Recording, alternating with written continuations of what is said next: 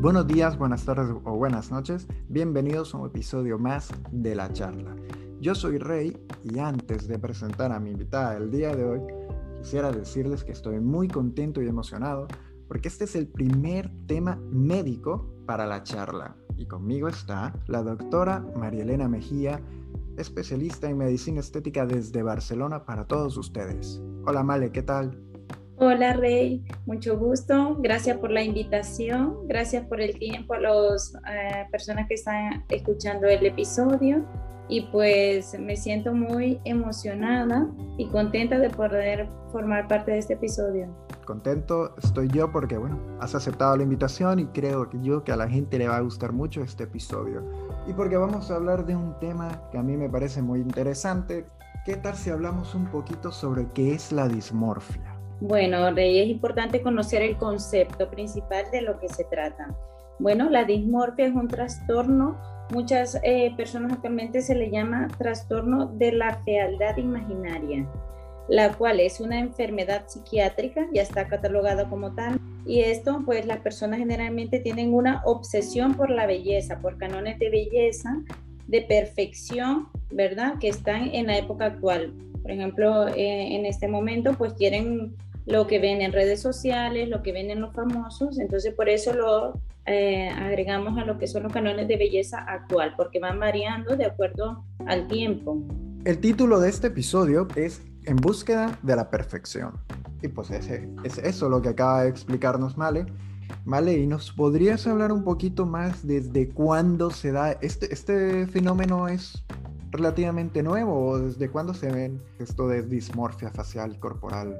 Sí, mira, eso es súper importante, Rey, que lo menciones, porque sí es cierto que ahora con lo de las redes sociales y todo esto, lo vemos más, bueno, ha salido como más a brote, pero en realidad este problema existe desde tiempos atrás. De hecho, las, las mm, primeras artículos y cosas que hablan sobre este trastorno son de 1891, donde le llamaban temor a la fealdad. Posteriormente, pues eh, ha ido variando, ha ido variando los términos que se le ha dado.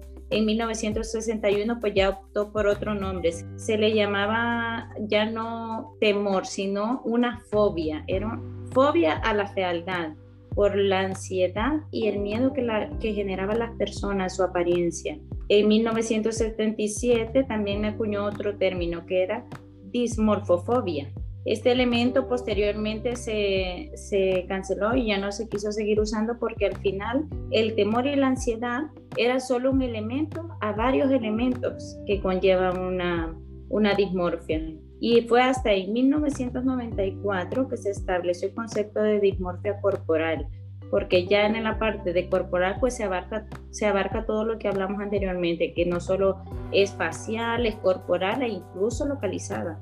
Y es que esto tema es tan importante, ¿vale? Porque la vida de la persona que sufre este trastorno como tal, pero que realmente tiene el trastorno, no solo que esté un poquito, bueno, queriendo eh, arreglarse un poquito la nariz o los labios, sino que realmente están obsesionados y sufren con esta condición, pueden ver alterada muy drásticamente su vida diaria. O sea, hay personas que de hecho por la creencia de que son juzgados por su apariencia, por sus defectos que muchas veces ni existen, tienen miedo de salir de sus casas. O sea, es algo tan intenso porque creen que se van, van a ser juzgados, van a ser ridiculizados, que la gente... Altera totalmente su vida social.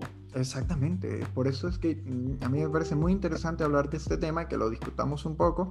Se ha visto un fenómeno, sobre todo en los cirujanos plásticos, han visto una mayor demanda porque los pacientes quieren verse más como a sus selfies y a esto se le llama la dismorfia de Snapchat. ¿Habías escuchado, Male?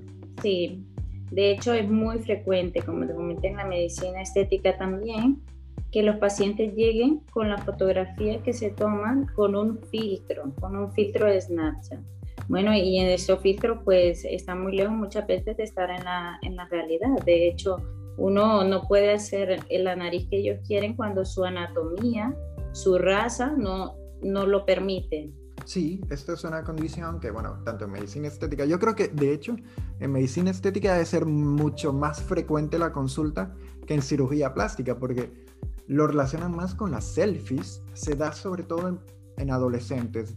Ya entre 16 y 25 años son muy frecuentes este tipo de, de consultas. Avanzando un poquito y hablando un poquito de lo que es la dismorfia en general, ¿sabías que afecta casi a 7.5 millones de personas solo en Estados Unidos, según la Asociación Americana de Depresión y Ansiedad. De 5 a 7.5 millones de personas, una barbaridad de personas. Y también aquí, Rey, es súper importante saber que no eh, va solo a un tipo, a una femenino ni masculino, es que son ambos sexos actualmente los que están involucrados. De hecho, es una prevalencia similar, hay una prevalencia homogénea, tanto en hombres como en mujeres. y mira que hay una estadística importante, Rey, que está el 60% de estas dismorfias las personas consultan por la piel. ¿Por qué? Porque ven en los filtros, bueno, un 60%, escucha bien, de todas estas personas es por su piel, porque en los filtros ven una piel perfecta. Y ellos quieren llegan específicamente consultando por mejorar la calidad de su piel. Vale, una pregunta. ¿Qué trastornos se pueden asociar a estas dismorfias? Mira, Rey, esta patología pues está asociada a los trastornos somatomorfos. Bueno, entre estos trastornos somatomorfos, pues el principal elemento característico es la dismorfia corporal. Entre los trastornos más conocidos en estas patologías somáticas tenemos la anorexia, la bulimia, la vigorexia, la ortorexia e incluso se ha relacionado con trastornos esquizofrénicos y trastornos obsesivo-compulsivos. Todo relacionado con el elemento principal que es la dismorfia de la imagen corporal. De estos trastornos, todo el centro, el eje principal es un eje psicopatológico. Al final es prácticamente su psicología, eh, psicológicamente ellos están obsesionados con su imagen. Bueno, Male, sabiendo ya tanto de qué trastornos se asocian con él, eh, un poquito de la historia de la dismorfia, te voy a hacer una pregunta basada en tu experiencia. Cuando estás tratando con un paciente, es evidente que va a llegar un paciente que quiere mejorar su apariencia física, por X o Y razón. Pero vos, ¿cómo mm, podrías sospechar que realmente estás tratando con una persona que tiene este tipo de problema, con este trastorno o con estas dismorfias? Sí, mira, esto es, podríamos decir en cierta manera, si tú tienes, vas tratando muchas personas, se te siente un poquito de alarma cuando ya empiezas a ver estas personas. Es, eh, por decirlo así, un poco fácil a medida vas viendo muchas personas. Bueno, porque generalmente una persona que no le preocupa llega pidiendo tu consejo, llega diciéndote, doctora, ¿cómo puedo mejorar? ¿Qué puedo hacer? Bueno, y estas personas que tienen un problema de dismorfia, generalmente ellas llegan con un concepto de yo soy así y debería ser así. Ellos ya llegan con un concepto de cómo quieren ser o cómo deberían ser. Entonces desde ahí tú ya dices eh, un poquito de alerta, bueno, para poner atención a esta paciente. Luego otra característica importante es que ellos siempre mencionan, en el espejo me veo esto, en el espejo me veo esto. Entonces se nota que es una persona que frecuentemente se está viendo en un espejo y se enfoca en un problema específico. Otra característica de estos pacientes es que son pacientes eh, consultan frecuentemente. Bueno, frecuentemente van y preguntan por una cosa, luego por otra. Tienen historia, siempre llegan diciendo, iba a otra clínica, pero no me gustó cómo me quedó, me hicieron esto, no me gustó, siento que no mejoré. O sea, es un paciente que nunca está conforme. Tú lo, lo escuchas de entrada, él dice, ya fui a esta clínica, ya me trataron esto, pero no me quedó bien, no estoy bien. Un paciente que nunca está conforme, entonces es un signo de alerta para nosotros, que ya sabemos que es un paciente que no está bien con él mismo. Son pacientes hiperconsultantes, tanto en como en medicina estética como en cirugía. Nunca se está bien con él mismo. Sí, yo me estoy imaginando una persona súper exigente casi que un poquito molesta de atender, de escuchar, porque bueno, prácticamente no te pide un consejo médico, no te pide una ayuda, sino que te exige y te demanda un trabajo que muchas veces no son necesarios. Exactamente. Bueno, yo me imagino que esta persona no tiene una indicación específica muchas veces para él, porque no todos los tratamientos estéticos se pueden hacer a todas las personas. Cada tratamiento tiene una indicación específica. Y otra, otra alerta que también hace es que preguntan mucho, mucho sobre el tratamiento, preguntan sobre uno, sobre otro tratamiento, indagan mucho los beneficios, cómo va a quedar, cómo se va a ver. entonces esto también es un signo de, de alerta. Muy interesante. De hecho, bueno, yo pensaba que realmente esta persona iba a ser un poco como temerosa, Mm, como bueno, hablábamos de que les altera la vida, de que creen que la gente se burla de ellos y todo esto, pero realmente estamos hablando de personas difíciles de manejar, difícil de, de tratar, porque una persona inconforme, por muchas respuestas lógicas que les des, no las van a querer aceptar. Exacto, por mucho que tú les digas, eh, yo no te recomiendo este tratamiento porque están bien, no lo necesitas, él sigue insistiendo en que se ve mal, que qué le puedes hacer, que qué le harías. Bueno, y uno, pues esta es la parte médica que nosotros tenemos que decir hasta aquí basta, aquí yo no te voy a hacer nada más porque no lo necesitas. Y ahora que has hablado un poquito, que mencionaste la palabra tratamiento, me gustaría otra vez una pregunta personal sobre tu experiencia ¿qué tratamientos o cuáles son los tratamientos más solicitados en la clínica? Bueno, mira, Rey, esto depende mucho del grupo de edad que te visita.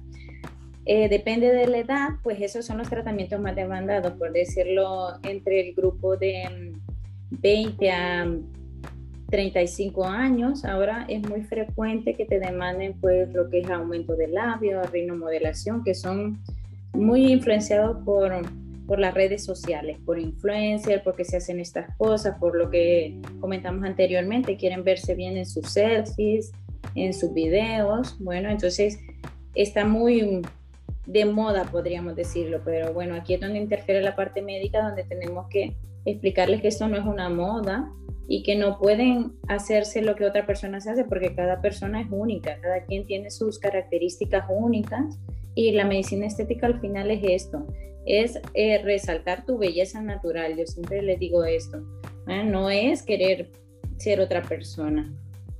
Y bueno, si son personas un poco mayores, pues ya van generalmente más por cuidados de la piel, por arrugas, por mejorar estas partes. Entonces, pero sí que en personas jóvenes estos son de los tratamientos más demandados. Me gustó mucho esa frase, resaltar la belleza natural y no realmente querer ser otra persona te felicito que, le digas esto a los pacientes porque es una verdad que muchas veces no quieren escuchar.